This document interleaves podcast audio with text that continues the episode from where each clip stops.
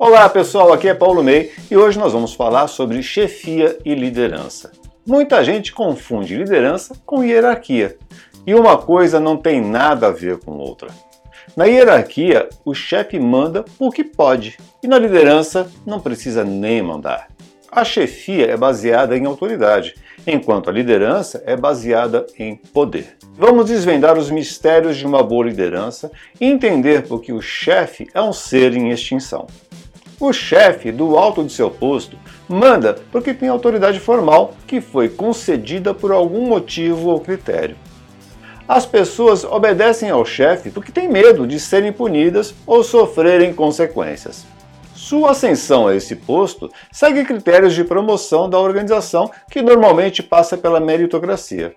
Ou seja, o fato de ter produzido resultados na sua função pode levar alguém a ser chefe.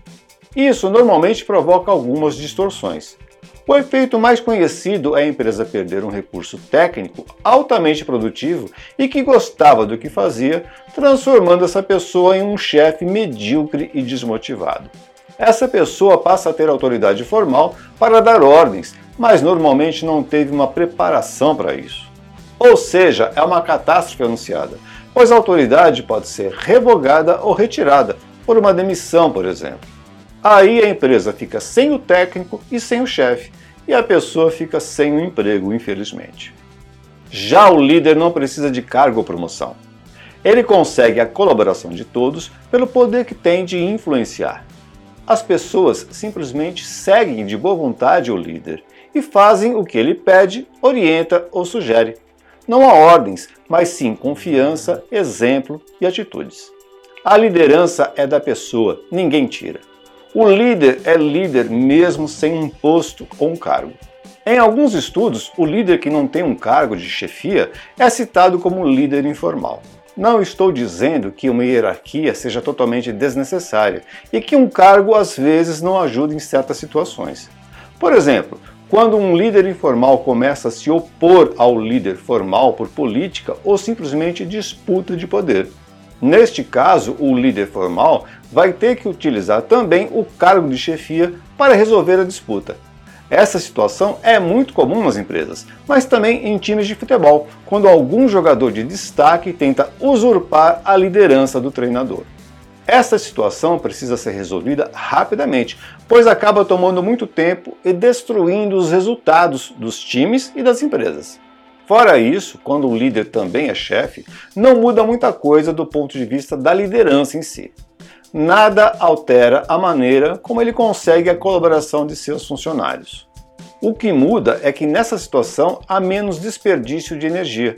Os colaboradores seguem as orientações do líder por vontade própria e não por medo de punição ou outras consequências também possibilita um alinhamento melhor entre estratégia e execução, pois as orientações passadas pelo líder são aceitas mais facilmente. Já as ordens transmitidas pelo chefe, mesmo que o objetivo seja o mesmo, normalmente encontram mais resistência. Muitas pessoas se agarram desesperadamente a seus postos de chefia. Veem essa situação como a única maneira de conseguir com que os recursos executem as atividades esperadas pela alta direção. Eles não conseguem enxergar o outro caminho, acham que não nasceram para isso e que não podem mudar. E a liderança pode sim ser inata, mas também pode ser desenvolvida. Tem pessoas que simplesmente nascem com essa característica, o que pode ser notado desde muito cedo, mesmo nas brincadeiras de criança. Se não forem atrapalhadas por uma educação errada, serão líderes naturais no futuro. Mas a liderança pode ser ensinada também e em qualquer idade. Há técnicas mapeadas que definem modelos de liderança que podem ser aprendidas, treinadas, desenvolvidas e replicadas.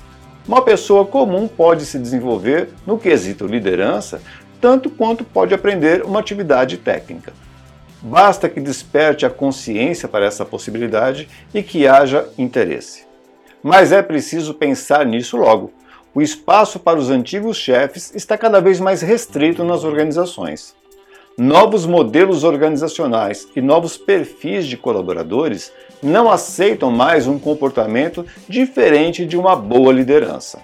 Você já está treinando sua capacidade de motivar seus colaboradores? Um abraço, bons projetos e bons negócios.